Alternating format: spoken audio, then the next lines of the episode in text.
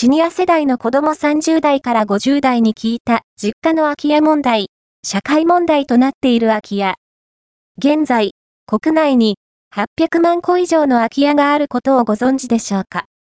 空き家は全国にある物件の14%近くを占めており、年々深刻化しています。空き家はシニア世代にとって他人事ではありません。自分の子に持ち家を相続した場合、空き家になる可能性があるからです。